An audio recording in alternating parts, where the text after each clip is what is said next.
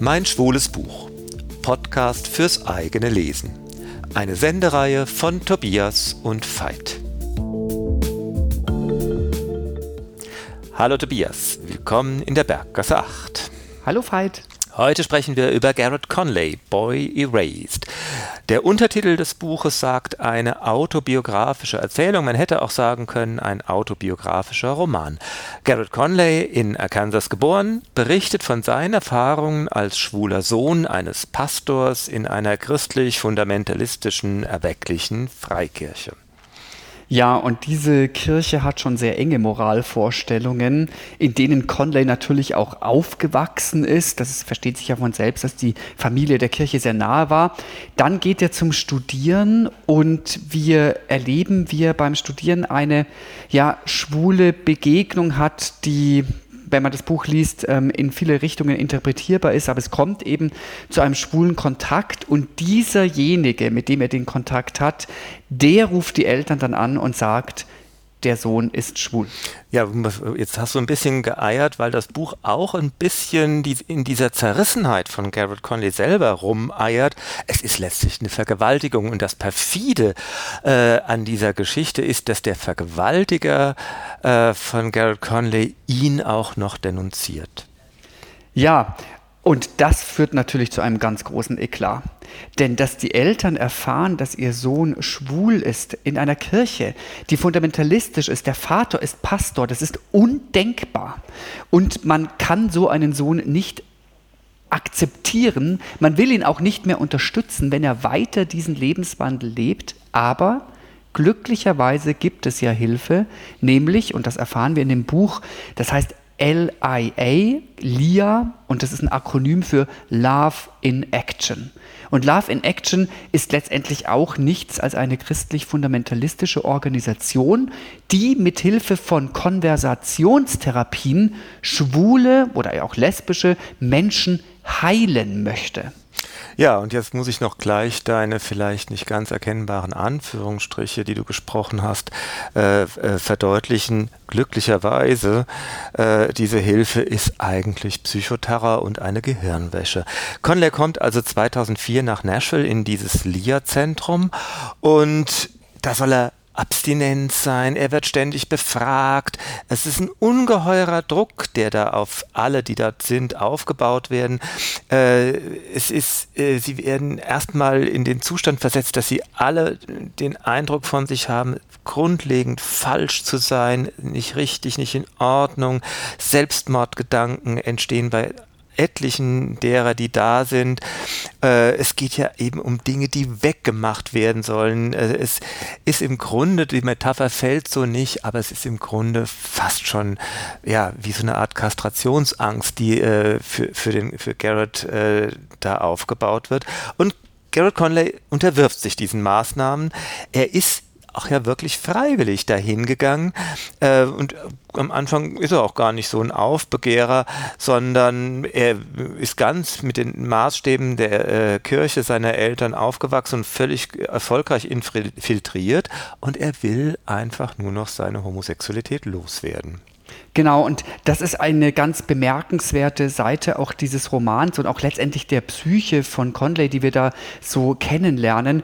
Und da erinnere ich mich noch mal an eine Stelle in dem Buch, als er eben bei seinen Eltern sitzt und denen klar wurde eben, dass er schwul ist er wehrt sich da gar nicht. Er ist völlig am Ende. Er will selber wieder auf den in Anführungsstrichen rechten Weg zurück. Und ich habe da ein ganz kleines Zitat mitgebracht, weil ich das so, äh, also so wegweisend finde. Er schreibt dann, Zitat, ich sah auf die vergoldeten Bilderrahmen an den Wohnzimmerwänden, an die lächelnden Gesichter der Verwandten, die aus glücklicheren Winkeln zu mir hinabblickten auf Tante Ellen, als sie noch schön und selbstvergessen war. Und ich dachte, alles. Ich mache alles, um diesen Teil von mir auszulöschen.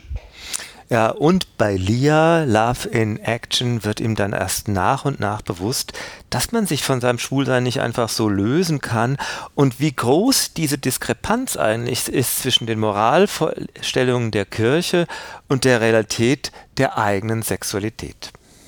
Ja, also ich fand das auch diesen Einblick in so eine Organisation wie Love in Action ist allein schon wert, dieses Buch zu lesen, denn auch zu erfahren, mit welchen Methoden man arbeitet und wie es den Menschen dabei geht, äh, fand ich unglaublich interessant. Und ich war sehr berührt von dem Ende dieses Romans, dieser Erzählung, denn man erwartet, jetzt kommt, oder man denkt, vielleicht kommt die große Katharsis und jetzt wird alles andere. Nein, sie kommt nicht. Es kommt kein großes, gutes Zusammenfinden, kein wirkliches Happy End, sondern Conley muss auch für sich einsehen, dass er für sich einen anderen Weg finden muss, um damit zurechtzukommen. Und er geht den Weg, dass er sagt, er muss das aufschreiben, um das verarbeiten zu können. Und dann lasse ich ihn jetzt nochmal sprechen. Er sagt es nämlich dann auch seinem Vater. Und da gibt es ein berührendes Zitat, Zitat, Jahre später werde ich eines Nachmittags meinen Vater anrufen, um ihn wissen zu lassen, dass ich dieses Buch schreiben muss. Dass es mir nicht besser gehen wird, wenn ich es nicht endlich schreibe dass ich nicht wissen werde, wer ich bin, bis ich es geschrieben habe. Ich will nur, dass du glücklich bist, wird mein Vater sagen, die Stimme zugeschnürt von allem, was er ablehnt. Wirklich. Und ich werde es ihm glauben. Ja, das ist sehr berührend. Und äh, es ist einerseits ja eben ein Zeugnis für eine Welt, die man im Grunde europäisch abgehakt hält, weil bei uns ja die Freikirchen noch vielleicht nicht so eine große Rolle spielen wie in Amerika.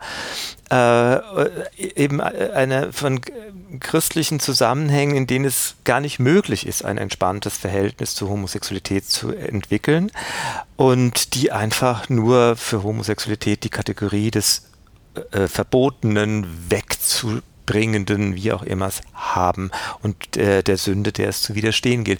Aber das macht wirklich dieses Buch so eigentümlich und so besonders, dass es eben, wie du sagst, den Bruch nicht gibt, denn Conley äh, bewegt sich da immer so, er will nicht wirklich beides zusammenbringen. Das geht nicht. Es geht nicht, die fundamentalistische Kirche mit der Homosexualität zu versöhnen und umgekehrt.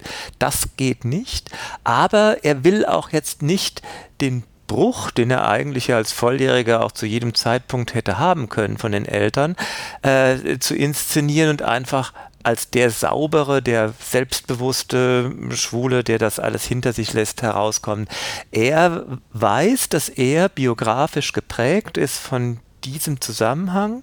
Er will auch nicht mit seinem Elternhaus brechen. Er will auch umgekehrt seine Eltern jetzt nicht irgendwie ähm, zu P-Flags irgendwie konvertieren. Das ist alles nicht sein Ding.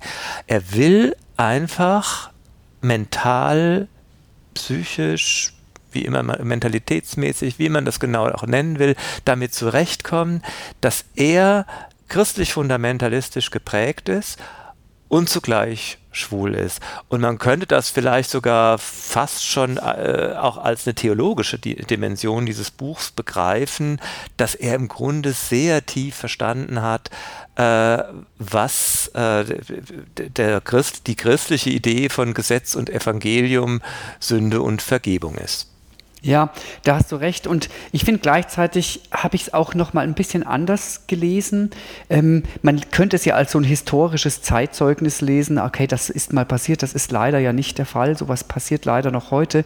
Und ich habe es komischerweise ganz stark als einen Impuls gelesen, dass man die starke Botschaft in die Welt setzen muss, dass Schwulsein eben nichts ist, das sündig ist und ausgetrieben werden muss.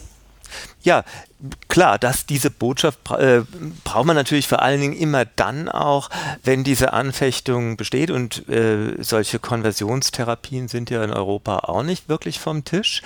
Und äh, wie man es auch immer sieht, es ist auf jeden Fall ein sehr berührendes Zeugnis und Gratwandern zwischen sich selbst behaupten Konflikten und die Beziehung zu seinen Eltern, mit denen man nicht auf einen Nenner kommen kann, aufrechtzuerhalten. Garrett Conley, Boy Erased, eine autobiografische Erzählung aus dem amerikanischen von André Hansen 2018 gebunden im Sezessionsverlag erschienen.